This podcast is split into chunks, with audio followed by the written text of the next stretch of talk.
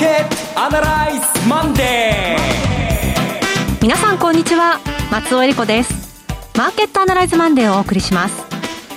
パーソナリティは金融ストラテジストの岡崎良介さん。なんか急に寒くなってきた気がして、ね。はい、本当に気が気をつけなきゃいけないなと思ってもちょっと過敏になってますけどもね、えー、そんな朝を迎えております私岡崎良介でございます。よろしくお願いします。はいえそして今日株式アナリストの鈴木和之さんはお電話でのご出演です。鈴木さん。あこんにちは。鈴木和之です。よろしくお願いします。よろしくお願いします。この番組はテレビ放送局の BS12-12 で毎週土曜昼の1時から放送中のマーケットアナライズプラスのラジオ版です。海外マーケット東京株式市場の最新情報具体的な投資戦略など耳寄り情報満載でお届けしてまいりますいや本当に先週あたりから急に寒くなってきましたね。ねいつもと違う秋というかいつもと違う冬になってきて、はい、本当に風邪ひけないしなと気をつけなきゃなっていうみんな神経過敏。このどちらかというとまあ、えー、そういうことにはあの無関心な私だったんですけどもこの私でさえそんなことに気を配ってるんですから日本中の皆さん本当に毎日毎日こうそういうことに過剰なまでに気を配りながら暮らしてらっしゃるんじゃないかと思います。その中で株式市場は割と鈍感に暮らしてるのかなと 思いながら、えー、今日も分析したいと思います。はあ、こういう急な気温の変化があると、あら、医療業界どうなのかしらとかいろいろ考えてしまうんですけど、ね、やっぱり厚着の厚着の冬でしょうこれ。窓はもう開けっぱなさなきゃしょうがないですからね今ね。うん今日はねあの今週は大統領選のも討論会がね、えー、2回目がなくて3回目が22日でしたはいやってきますので、うん、今週のマーケットどんなふうに動いていくのか、はい、お話伺いたいと思います。それでは番組を進めていきましょう。この番組は株365の豊か商事の提供でお送りします。今週のストラテジー。このコーナーでは今週の展望についてお話しいただきます。まず日本株はちょっとじっくり考えなきゃいけないえー、ところに来たなと思います。はい。あの、まあ、大統領選挙のこともあるんですけども、今日発表された貿易収支なんですが、えええー、残念ながらですね、期待された輸出の方は、えー、マイナス4.9%ということで、えー、最初の初旬と中旬、20日まではですね、マイナス1.9ぐらいまでで、これは水面上に顔出すかなという期待もあったんですが、最後の10日間でちょっとガクッと起こっちゃったなと。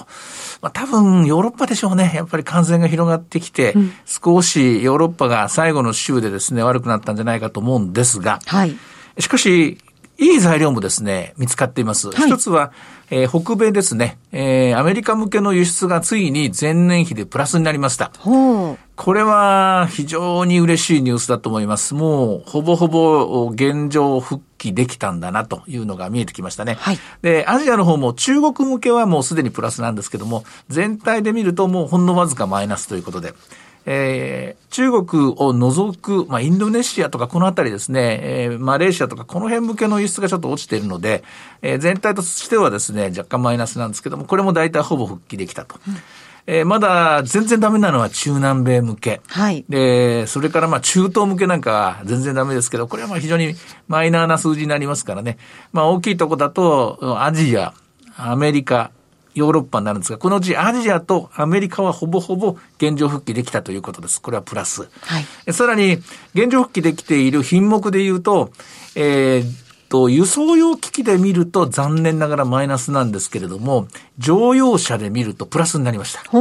えこれは自動車株には非常に朗報だと思います。はい。あと、半導体なんかはもうすでにプラスになっています。え電気の方も半導体製造装置なんかが、今回9月の数字は高い伸びを見せて牽引しました。うんまあ、えー、もちろん飛行機なんか伸びてませんからね。あとは、全体の重い機械なんかも伸びてなくて、品目で見るとまだまだ伸び悩んでる、鉄鋼なんかがダメだっていうのはわかるんですけども、それでも、えー、セクターによっては製造業全体の中での製造業の3分の2ぐらいはですね、うん、もう買える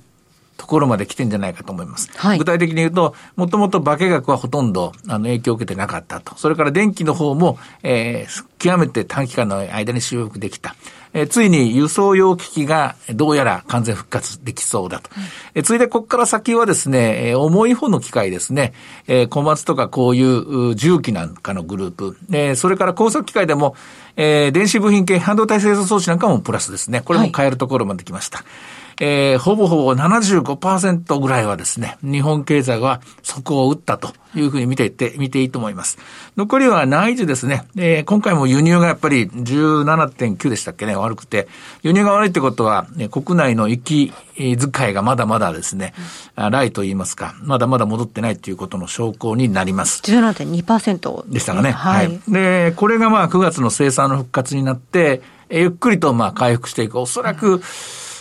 6月節か7月節か分かれるところだと思いますまあ、あのあたりのところでそこを打ったという形になると思います。ただしかし、株式市場の方はですね、これあの、先取りして動きますからね。ええですからもう、そんなこと知ってるよっていう顔してですね、もう3月ぐらいにそこってからゆるゆると上がってるんですが、まあそれで、まあ間違ってなかったということになります。じゃあ、今週変えるかっていうと、慌てて飛び込むよりは、うん、やっぱり待ちながらですね、押し目を待ちながら、緩やかに行ってもらったと思います。繰り返しますけども、今回の回復パターンは極めてゆっくりとした、現状復帰への、現状復活、現状っていうのは、あの、元々のあの、今の現状じゃなくて、あの、もと、もともとあった状態への復活への長い長い、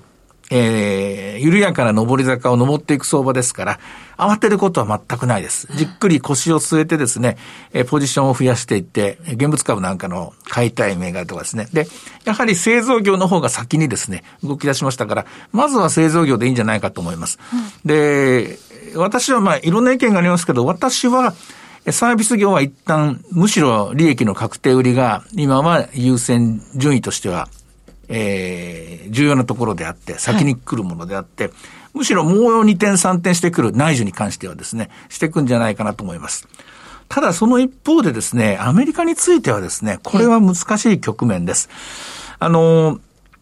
簡単に言うと戦略的には、今週はと聞かれたら日本株は少し待って、え押し目を待ちながら、いきなり寄り付きから、まあ、今日も前場からどんどんの飛び乗っていきましょうじゃなくて、えー、2万3000何百円ぐらいまで行きましたが、700円ぐらいまで行ったんですかね。まあ2万3000円ぐらいまで待ってからの方がいいと思いますから、ね、下がったところを拾っていくという丁寧型作戦でいいと思うんですが、アメリカについてはですね、先週の動きっていうのが、えー、ちょっと困ったパターンになってきました。困ったパターンっていうのは、はい。まず、ファンダメンタルで言うと、小売の統計はやたら良かったんです。うん、えー、9月の数字です。ですから、7、9月の GDP はおそらく46で31%ぐらい下がったのの、えー、お釣りが出るぐらい戻る34、5%ぐらいまで GDP ナウなんか戻ってますから、すごい反発を見せてるっていう形になるんですけども、これとにもかくにもお金をばらまいた結果だと思うんですね。はい、消費がすごく伸びている、小売が伸びているわけですね。ところが、9月の生産の方は落ちてるんですよ。あの、やっぱりコロナの影響があって、生産で見るとやっぱり1年前と比べると7%ぐらいは絞ったままで動いていて、そしてこの7%ぐらい絞ってるっていうのはおそらく失業率の方もそう簡単には戻ってこない。えー、実際、先週発表された失業権申請件数もまた増えてましてね。はい。やっぱりなかなか職場復帰できてない状況になってるんですね。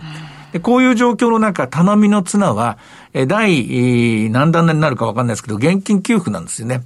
まあ、これ相変わらず、まだ共和党と民主党の間で対立軸が、そのまま残っていて、はい、期限が一応20日と言われてるんですね。これが決まらない。で、ペロシ議長なんかはもう20日までに決まらなかったら、まあこれ、えー、交渉といいますか話し合いは大統領選挙が終わってからにしましょうという形になって、もう、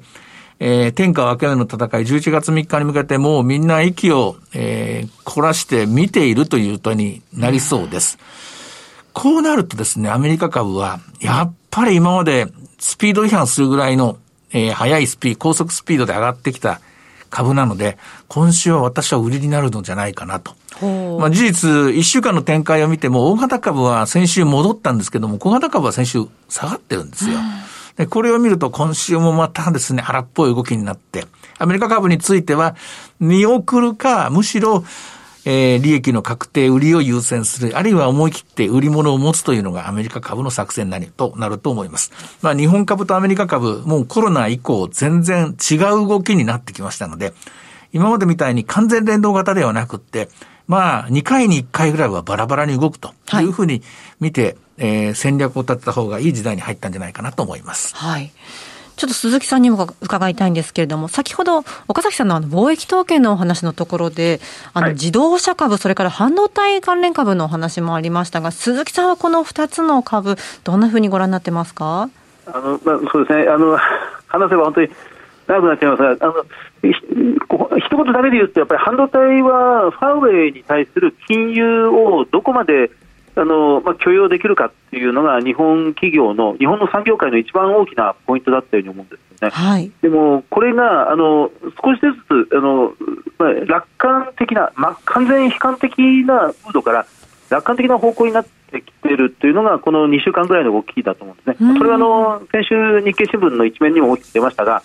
あの要はファーウェイが生産できない部分をアップルやオッポあるいはシャオミがその分ファーウェイの穴を埋める形で増産していくと、うんまあ、アップルが新型 iPhone を1割ぐらい当初計画よりも増産するっていう方向にどうやらなってるみたいですので、ええ、その分、日本企業は完全にその部品の供給先を失ってしまうということではなくて、うん、やっぱり相当別のところファーウェイ以外のところの部品需要がこれから、まあ、今も足元では相当出てるんだろうなということが改めて確認できましたね。あのこれがあの大きい最近の動きとしては一番大きいんじゃないかなと思います。で自動車に関しては、はい、やっぱりあの岡崎さんの話とほとんど同じなんですけど、やっぱりあのコロナの対応コ、コロナ危機からの脱出をどどう図っていくかというところなんですね。はい、あの自動車株というよりもその1対10ぐらいの割合でその日本でいうとマザーズ一極集中のような状況が続いていて、はい、これコロナ危機だからマザーズ銘柄がやっぱり買われていたというところが多分にあると思うんですね。あのみんな売り上げを減らしてしまう中でそのマザーズによってあですね、コロナ危機によって逆に売り上げを伸ばせるアメリカでいうと GAFA 日本でいうとマザーズ企業というものだけにその、まあ、投資資金が集まっていたこれがどっかで逆転するか、あるいは流れが少しあの緩緩んでいくか、弱まっていくかというところが、まあ、結局、巡り巡ってその日本の自動車セクター、ないしは、まあ、先週まで大きく下がった、例えばキャノンであったり、リコーであったり、シーズンシーズン時計であったりという、まあ、いわゆるこの勝ち組、負け組の負け組の部分の株価の、まあ、底入れですね。そそのあたりかななんていうふうにあの大枠でアバウトですけど、思ってるんですよね。あの小売りの方も決算出てますよね。小売はそうですね、あの明暗がはっきり分かれているのが小売でもありますけど、えただ、その悪い企業なりにいくつかあの見えてきたものというのは、はい、今回の第2四半期、でも半年間やってみて、分かってきたところがいくつかあって、もちろん全部ではないんですが、当初、非常にシビアにその年度計画を組んでいた企業が、悪かった企業の中から、うん、あのそこまで悪くなくても良いだろうというのがいくつか出てきています。はい、それと、やっぱり GoTo イート、GoTo トラベルのような政策対応の部分で、救われているところっていうのもずいぶん見え始めてきているので、まあ、言われているようにあの少しずつ明るさというか底入れ感が感じられたのが、まあ、今回の小売の第二四半期決算じゃないかなというふうに思いますね。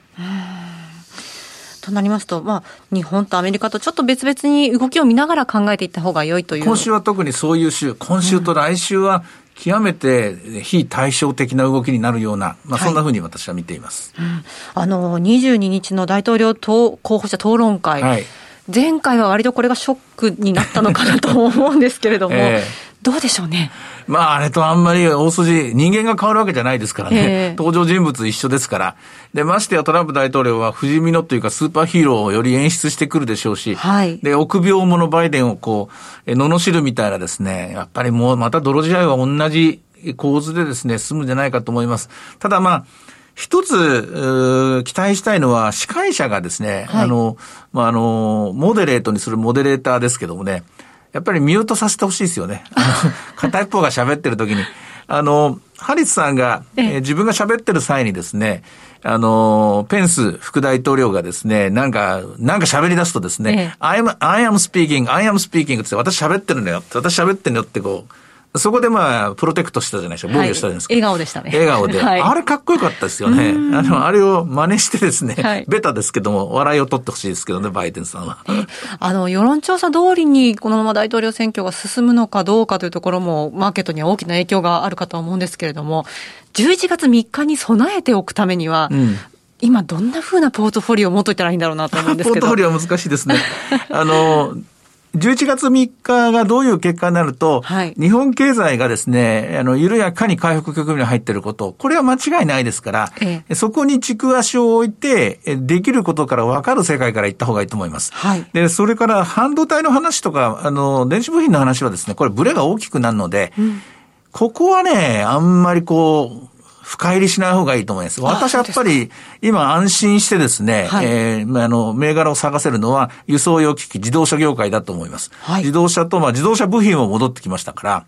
で、まあ、キャノンにしろ、リコーにしろ、これまだまだ時間かかると思いますけども、日本の、まあ、なんといっても横綱はここの部分、あとそれと、ええー、まあ、あの、設備投資関連なんですけどもね。で、とりあえず輸送機器が動けば、ひとまず日本経済のですね、まあ、底割れはないので、で、まあ、例えば、半導体がですね、復活しても日本経済は復活しませんしね、結局のところは。うん、そういう意味では日本経済は守られたという点、ここに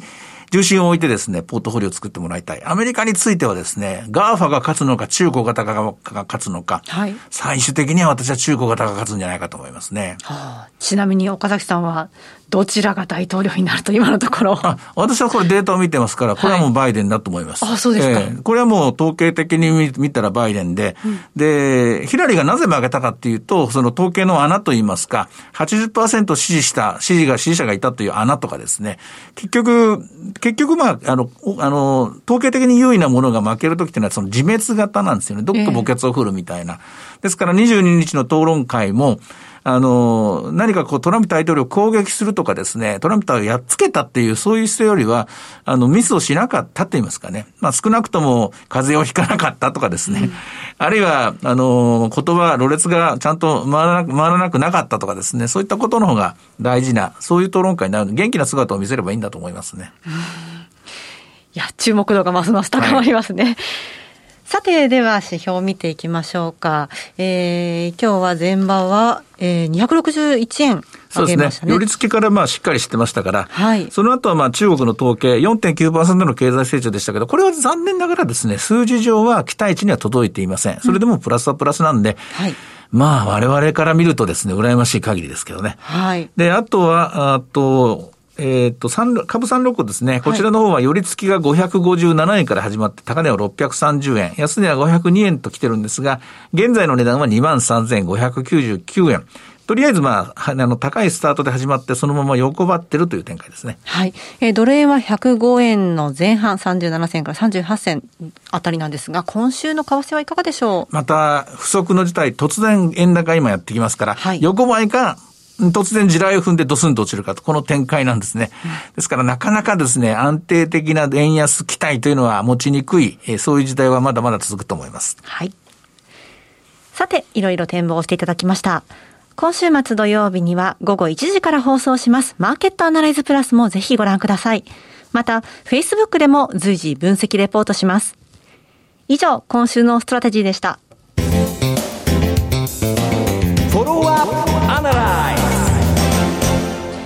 て、今週も参りましょう。鈴木さんの注目企業です。はい。えっと、私の方からですね、あの、竹内製作所、メーガーコード6432、竹内製作所6432です。もうこれはもう私が改めて言うまでもなく、世界的に非常によく知られた企業で、えっと、小型の建設機械の会社ですね、えー、っとこれ、ミニショベルとか、あの小型のブルドーザーを作ってます。で全全品目、全すべてを日本国内で作ってで、ほとんどすべてを海外で販売しているという会社です。はい、であの売上の割合でいうと、ヨーロッパが全体の51%、うん、でアメリカが、北米が44%、で日本が2%で、アジアはそれ以上に小さいという状況で、あの小松とか日立建機という大型の建設機械をやってる会社は、中国でよく売れてるんですが、はい、竹製作所の場合は中国はほとんどあの販売のお客さんの先としては持っていなくて、うん、大半がこのヨーロッパとアメリカであるとい。うことです。はい、であのえー、っとあ株価は、えー、っと午前中の終わりで30円高、えー、2426円というところで、時価総額が1100億円ぐらいです。で売上見通しは、えー、会社市況ベースでは1100億円ぐらい、時価総額と売上が今、大体同じぐらいですね、で、えー、総資産が1000億円ぐらい、えー、と PBR が1.3倍ぐらい、PER が14倍ぐらいです、外国人持ち株比率が23%で、かなり外国人に人気があるんじゃないかなと。はい。あの1週間ぐらい前に決算を発表しまして、これあの、2月決算の安川電機と同じく2月決算の製造業なんですが、はい、えー、とこれ、第2四半期は、えーとまあ、利益だけで言いますと、営業利益がマイナスの13%、うん、68億円なんですね。ただ、これもあの3か月前の第一半期の時の見通しからは増額修正されていて、はい、当初、中間期で43億円ぐらいの利益を見ていたんですが、それを68億円まで引き上げました、43億円見通しを68億円まで引き上げて、それで13%の減益という形になりました。うん、あの通期も当初84億円 ,4 億円と見ていたものを引き上げて111億円、前年比マイナス12%ぐらいまで引き上げてきた、はい、まあ、それでも減益は減益なんですが、ずいぶん緩和してきたということですね。でこの業績を悪いなりも引き上げてきたという理由があのいくつかありまして、はい、それが、まあ、先ほども少し触れたようなところなんですが、あの通期のその非常にシビアに見ていったあ今期の落ち込みをそこまで落ちないなという方向に変えてきた、うん、販売台数でいうと、建設機械は、まあ、当初、2割ぐらい減少するだろうと、コロナ危機であの慎重に見ていたのが、どうやら上半期の実績で見れば、13%マイナスぐらいで済みそうだということみたいなんですね、落ち込みが想定していたよりも浅い、小さいということのようです。それからお客さんである、これ、建設機械の向け先は大体住宅を作るときに使われる、河川とか森林工事にもよく使われる、あるいは街中のインフラ工事にも使われるということなんですが、住宅の落ち込みが、特にアメリカとかヨーロッパ、アメリカなんですけど、あの落ち込んでいた住宅投資が反動の需要がかなり強い、はい、ということが今回のマイナスなりの引き上げにつながっているみたいですね。それからあの公共投資、インフラ投資が世界各国でかなり、まあ、景気てこ入れ策もあるんでしょうが、ずいぶんこれが伸びている、えー、あるいは凍結されていたものは再開されているということがあって、あとは為替レートが思っていたよりも円安方向で、特にユーロとポンドが円安方向で推移していると、うん、このあたりからあの、ここまで引き上げてきたということで。す。下期の回復は全く織り込んでませんので、はい、えー、下期はひょっとしたら、うまくいけばもう1回ぐらい、第三四半期、あるいは通期、えー、着地詰めれば、もう一段、えー、引き上げてくる可能性も出てきているということみたいですね。うん。あのヨーロッパと北米といいますと、両方ともコロナの打撃をまたね、受けているところですので、まあ、今後の動向もすごく気になるところですね。だけど、悪いなりによかった、はい、かなりテクニックを使って、今度、次は封じ込めようとしてますよね、夜間夜間に絞ってとかですね、はい、前回とは違うところですよね。はいえー、今日の鈴木さんのご紹介は6432の竹内製作所でした。さてマーケットアナライズマンデーはそろそろお別れの時間です。ここまでのお話は岡崎亮介と追加と。そして松尾恵理子でお送りしました。それでは今日はこの辺で失礼いたします。さようなら。さようなら。この番組は株三六五の豊か商事の提供でお送りしました